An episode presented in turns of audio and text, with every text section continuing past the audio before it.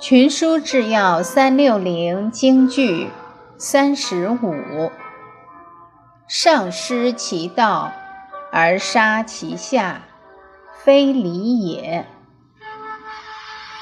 不教以孝而听其欲，是杀不孤也。卷十，孔子家语。白话解释：君王偏失了为政之道，而诛杀他的臣民，这是不合理的。不用孝道教化人民，使他们明理，而有犯错就定他们的罪行，这是杀害无辜。